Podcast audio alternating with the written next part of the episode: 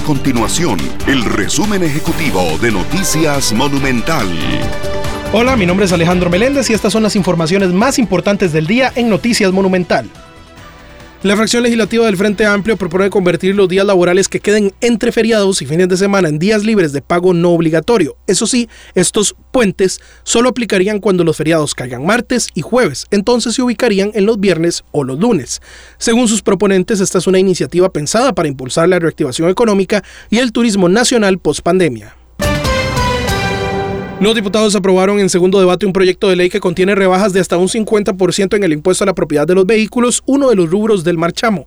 Por ejemplo, los vehículos con un valor fiscal de 3 millones de colones les corresponderá una rebaja en el impuesto a la propiedad de un 50%. Los de 5 millones de colones tendrán una disminución en este rubro de 40%, mientras que los de 7 millones de colones una rebaja del 38% en ese impuesto.